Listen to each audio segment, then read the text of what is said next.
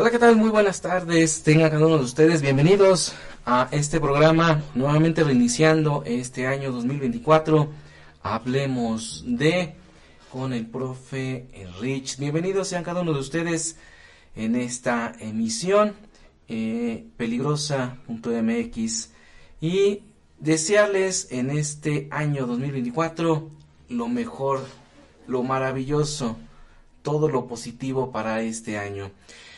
Vamos a platicar en esta tarde de las fiestas decembrinas y de también de lo que nos depara en este año 2024 con la bendición de Dios hablando en el torno de la fe.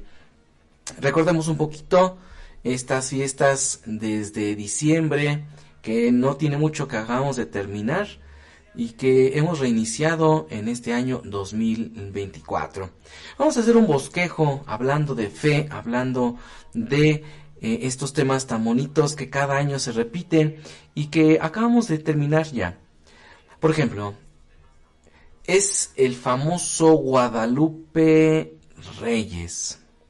Apenas acabamos de degustar una deliciosa, rica y maravillosa rosca de reyes, pero todo en torno desde una festividad religiosa por la Iglesia Católica, que es la Virgen de Guadalupe. Por eso está esa frase que dice el famoso Guadalupe Reyes. Las apariciones de la Virgen de Guadalupe el día 12 de diciembre, donde se culmen, o tiene este culmen de apariciones, que fueron cinco apariciones, en donde la Virgen Morenita del Tepeyac ha decidido eh, establecer un contacto maravilloso con un personaje histórico llamado San Juan Diego. Fueron cinco apariciones en donde manifiesta el amor, manifiesta la presencia de Dios a través de la imagen de la Virgen de Guadalupe, pero también para calmar las, las situaciones en aquella época. Eh, San Juan Diego, un hombre eh, de fe que atravesaba un gran camino para llegar hasta Tlatelolco, eh, tenía que salir alrededor de las 3, 4 de la mañana desde Cuautitlán, Estado de México, y atravesaba exactamente el cerro del Tepeyac. San Juan Diego fue un elegido no por la Virgen como tal, fue elegido por Dios, por Dios a través de la Virgen, la Virgen María. Y bueno, se da este acontecimiento guadalupano el año, en el año de 1531. Y ahí es donde se arranca todas estas festividades. También podríamos decir que un poco viene después del Día de Muertos, que es una, eh, una tradición muy bonita aquí en México. se arranca el Día de Muertos, e inmediatamente ya vienen los adornos, los arreglos, las, eh, las luces, en un tono alusivo a la Navidad. Pero si hablamos en un calendario llamado calendario litúrgico de la Iglesia, todavía no celebramos la Navidad, estando en el 12 de diciembre. Todavía estábamos en el tiempo del Adviento, con la tercera vela de la corona de Adviento. Y bueno, ahí tenemos la Virgen de Guadalupe, que nos marca un gran inicio también para las festividades propias de la Navidad. Después viene eh, la Navidad, que es una temporada, una época que en la mayoría de las personas pues les gusta. Fíjense que en las escuelas, aquí en los colegios, este, de repente mencionan los muchachos, nuestros alumnos, que existen personas que le dicen los Grinch. Y nosotros como educadores o buenos educadores debemos de, colocarles esa eh, ese semillita del respeto ante las personas que por alguna razón o alguna situación no celebran la Navidad ya sea por creencia, ya sea por tener otra religión o por seguir una tradición familiar o por también alguna cuestión de dolo, de, de, pérdida en esas fechas, también a veces se deja de celebrar la Navidad. Pero es muy importante respetarlas, respetar ese sentimiento, ese ser que traen dentro de su corazón. Pero quienes sí nos dedicamos a celebrar la Navidad, eh, tengamos en cuenta que son días de pensar no solamente en los regalos, de haber pensado en el intercambio, qué vamos a cenar. Es de pensar, si hablamos en la cuestión de la fe, sobre el nacimiento de Jesús. Y podemos decir que el año 2023 fue un año un poquito ya más abierto después de la pandemia por estas festividades, porque dentro de la pandemia pues no se celebraron las posadas. Todo fue muy, muy, muy arraigado. Si ustedes recordarán, todos estuvimos encerraditos. Pero ya este año 2023 se pudieron celebrar ya como, con mayor amplitud las posadas, que es dentro de un recuerdo que se tiene donde José y María pues buscaron un lugar para que el Hijo de Dios pudiera nacer. Y bueno, al celebrar la Navidad, también llega esos propósitos de poder querer tener a Jesús todos estos 365 días, ahora ya del año 2024. Después de haber recibido a Jesús en ese nacimiento, en ese hogar, acompañado de las de su familia, amigos, pues viene también la despedida del año 2023 y recibir el año 2024. Qué dicha tener primero el nacimiento de Jesús. Qué bendición tan grande para despedir al año, pero también qué dicha tan grande de recibirlo en el nuevo año. Y aquí, aquí viene un entono de este Guadalupe Reyes sobre ¿Qué deseaste dejar en el sentido negativo? ¿Qué deseaste dejar que se llevara el año 2023? Y también qué deseas para este año 2024, ¿no? Si hablamos en el entorno de la fe, pues deseamos que Dios nos bendiga, ¿no? Que Dios nos, nos llene, nos acaricie con muchas bendiciones. Pero si hablamos en el tono fuera de la fe, ¿Qué podemos desear? Salud, trabajo, unidad. Deseamos que tengamos un país agradable, nuestras familias agradables. ¿Qué deseamos en este año 2024? Porque es parte de este Guadalupe Reyes, de estas festividades decembrinas. Se viene, o se vino más bien, esta tradición de las uvas, eh, que en cada campanada se toca eh, una campana dentro del hogar y también se van eh, saboreando unas uvas.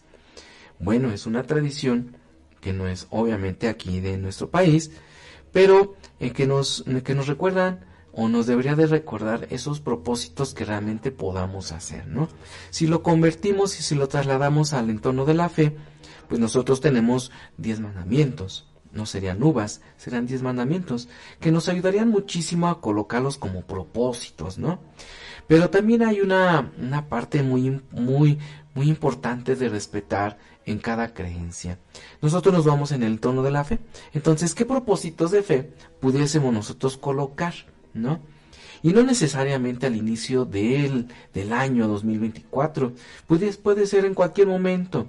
Podemos iniciar cualquier propósito en, el, en el cualquier día del año.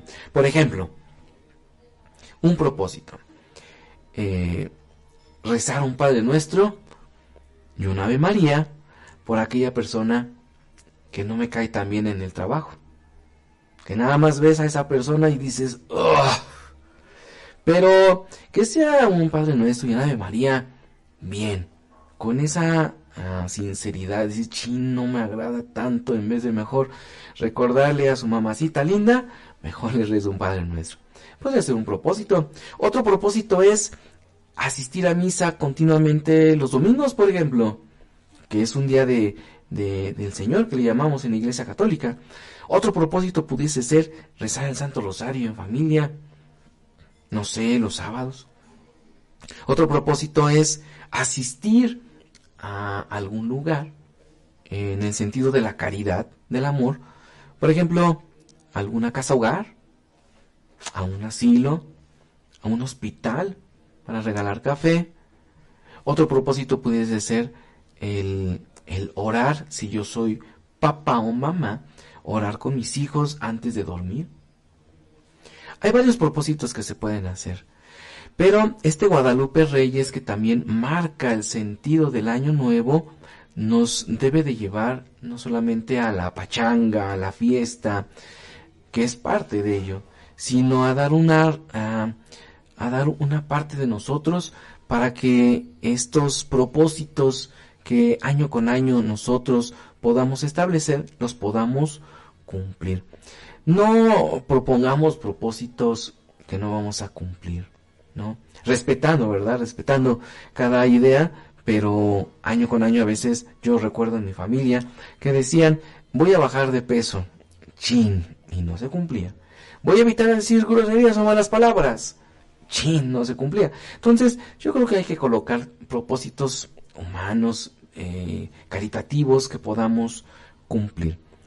Y bueno, después de ello viene, vienen algunas eh, fiestas alusivas a, María, que día fue el día primero de enero, como Madre de Dios, celebramos a la Virgen María, que incluso este año 2023, eh, la Asociación de Alfombristas de Guamantla dedicaron la alfombra del 30, el día 30 de julio, que es la, eh, la alfombra de inicio, dedicaron a la Teotocos, que significa Madre de Dios y, estos eh, maestros artesanos dedicaron esta alfombra eh, en torno a las festividades de la Virgen de la Caridad y fue el día 30 de julio.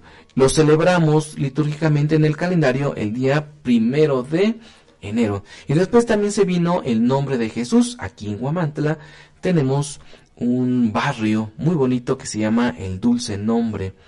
Dulce Nombre de Jesús. ¿Y por qué el dulce nombre de Jesús? porque fue anunciado desde el ángel Gabriel con María. Fue anunciado también a San José, como se le debería de poner al Hijo de Dios. Ya en el Antiguo Testamento se habla de Emanuel, que significa Dios con nosotros. Entonces, ¿cuál de los dos nombres es el correcto? Bueno, no se contrapone ninguno de los dos. Uno anuncia que Dios está presente todos los días y el nombre de Jesús es hermoso porque eh, simboliza la salvación. Y después viene una festividad que acabamos ya de pasar exactamente con en torno a la rosca de reyes, que le llaman o le llamamos comúnmente o tradicionalmente el Día de Reyes. La celebración más propia es la Epifanía de Jesús. Después viene la eh, el día del Día de Reyes. ¿Qué significa Epifanía? La Epifanía significa manifestación. De ahí está muy ligado al Antiguo Testamento, en donde se menciona Emanuel, Dios con nosotros. Entonces, si Dios está con nosotros, se ha manifestado. Entonces, Epifanía significa manifestación de Jesús. Eh, hay tres Epifanías. Una de ellas es en donde eh, tiene este encuentro con Juan el Bautista eh, el bautismo de Jesús. Y la otra epifanía es cuando vienen los, los milagros de, de Cana. Pero esta epifanía, el día de Reyes, que así le llamamos tradicionalmente, es donde ya los tres reyes magos han colocado en primer motivo de su visita fue ofrecer, ofrecieron regalos y el otro motivo es la adoración. Los reyes magos en este día eh, ofrecieron tres regalos, el oro, el incienso y la mirra. Y aquí hay una pregunta como muy interesante que quisiera hacerles. A un bebé, ¿qué se le regala? Si no bebé, tú le llevarías oro, tú le llevarías incienso, que el incienso son unas, unos granitos de la, eh, de la corteza de los árboles que con el contacto con el carbón pues es aromático, el Día de Muertos lo tenemos mucho. Tú le llevarías mirra, la mirra es un polvo combinado con aceite que es para perfumar. ¿A un bebé se le regalaría eso? Tuvo un porqué. Los magos de Oriente llevaron oro dando testimonio de que Jesús es rey. El oro en aquellas épocas, en la época de los judíos, eh, los romanos, los emperadores, los reyes, eh, los faraones, solamente gente importante tenía acceso, derecho de obtener y de regalar oro. Y Jesús es rey. Jesús es el rey, el rey, el rey del universo. Por eso Melchor lleva oro. Incienso. El incienso tiene este significado de divinidad. Tiene este significado en donde tenemos que dar esta eh, adoración a, Dios, que es, es Jesús. Por eso el incienso en las iglesias, cuando son misas solemnes o dominicales, el turiferario, el incensario o el acólito del turiferario lleva con unos carbones encendidos y ahí el ministro, el sacerdote coloca incienso exactamente para dar ese, eh, ese testimonio de fe en la divinidad de Jesús. Y la mirra. La mirra significa esa, ese sentido humano del dolor que Jesús iba a padecer aquí en este mundo. Entonces, estos tres regalos que los reyes de Oriente enmarcan el día 6 de enero, nos da un panorama ahora más amplio para algunas tradiciones. Déjenme decirles que la Biblia, la Sagrada Escritura, no habla de tres reyes magos. El Evangelio de San Mateo, en el, el de este domingo pasado, habla, dice que unos magos de Oriente, Jamás dijeron tres. Pudieron haber salido seis, cuatro, doce, diez. No se sabe. Mateo dejó abierto esta expectativa porque este no solamente vinieron ellos, pudieron venir o hubieran venido más a adorar a Jesús. Pero entonces, ¿por qué damos por hecho que fueron Melchor, Gaspar y Baltasar. En primer lugar, por los regalos, el número de regalos que se tienen. Y dos, por los diferentes, eh, las diferentes investigaciones que se han realizado. Y una de ellas fue Santa Elena, en donde encontró un sarcófago y ahí hay tres osamentas. También hay pinturas rupestres antiguas en donde se marcan que son tres los personajes. Hay otros que marcan dos, hay otros que marcan doce. Entonces el Papa León I en el siglo V, determina el número, eh, los nombres y qué creen que también hasta la edad. 60, 40 y 20 años de los reyes magos. Y con esto, bueno, nos lleva a deleitarnos con una deliciosa rosca de reyes que me imagino que todos pudimos eh, saborear en estos días junto con nuestros pequeños al recibir estos regalos que hermosamente los reyes magos han traído. La rosca de reyes también tiene un simbolismo. La forma circular eh, significa eternidad, que Dios es eterno, que Dios siempre va a estar, que Dios es. Eh, Adentro de las roscas, hoy en día, bueno, ya se colocan algunos rellenos que son riquísimos. Sin embargo, tradicionalmente solamente eran unas tortas. Eh, allá en la época romana se tenían en la, en la festividad del solsticio de invierno. Y, eran unas tortas con como unas donas y adentro eh, se, le, colocaba algo alusivo al, al sol. Aquí nosotros encontramos a un niño, no es muñeco, comúnmente o tradicionalmente así le llaman, ¿no? Chin, te tocó el muñeco. Y lo tomamos como incluso hasta en un sentido de mala suerte que te tocó el muñeco. No, no es así. Aquí veámoslo en el sentido de la bendición. Eh, en España también se realizaban este tipo de, de acontecimientos, de festividades, incluso a quien le tocaba una nuez, una avellana, no era un niño, eh, pues era el rey de la diversión y estaba obligado a comprar y a, invitar a todo el pueblo. Y de ahí se fue, se fue transformando hasta llegar a nuestro país, ¿no? Y aquí, bueno, decimos que cuando te toca el niño, el niño Dios, o el recuerdo del niño Dios, ahorita lo explicamos por qué, es cuando nos tocan los tamales el 2 de febrero. Pero entonces, ¿por qué un niño está escondido en la rosca de reyes? Esto va en torno a eh, la cita bíblica que nos habla del rey Herodes, que exactamente el día sábado, el día domingo, también nos habla eh, Mateo sobre el, rey Herodes que quiso, o más bien deseaba matar a Jesús. Entonces formó, colocó un edicto para todo eh, el pueblo que se debía sacrificar o matar a todos los niños menores de dos años. ¿Qué ocurre entonces en, en, aquellas épocas? Pues las mamás, como todas unas guerreras feroces, defendiendo a sus hijos, escondían a los bebés, a sus hijos, dentro de los costales de harina. Habían estos dos elementos siempre en casa, harina y agua, y después de que los soldados ya se retiraban, pues los niños salían pues ya bien eh, empanizados de harina de color blanco. Fue una matanza muy cruel. Incluso se le menciona decir que Herodes fue el gran abortista. Tenía tanto odio, eh, tanto miedo quizás de ser quitado de su reinado por Jesús, que tuvo esta eh, pues esta mente tan negativa que manda a matar a todos los niños que el día 28 de diciembre recordamos a todos los santos inocentes. Por eso, adentro de la rosca viene un bebé, viene un niño. Tómalo como una bendición. Tómalo como una bendición. Que ya vienen los tamales, bueno, ya es una cuestión de practicidad, de tradición y de costumbre. Pero entonces, ¿por qué lo celebramos el 2 de febrero? ¿Por qué no el primero? Que más adelante vamos a hablar de ello. ¿Por qué no el 3? ¿Se le habrá ocurrido a algún sacerdote? ¿Se le habrá ocurrido a algún eh, académico? ¿Algún eh, inventor? No, son los 40 días de purificación que tuvo María.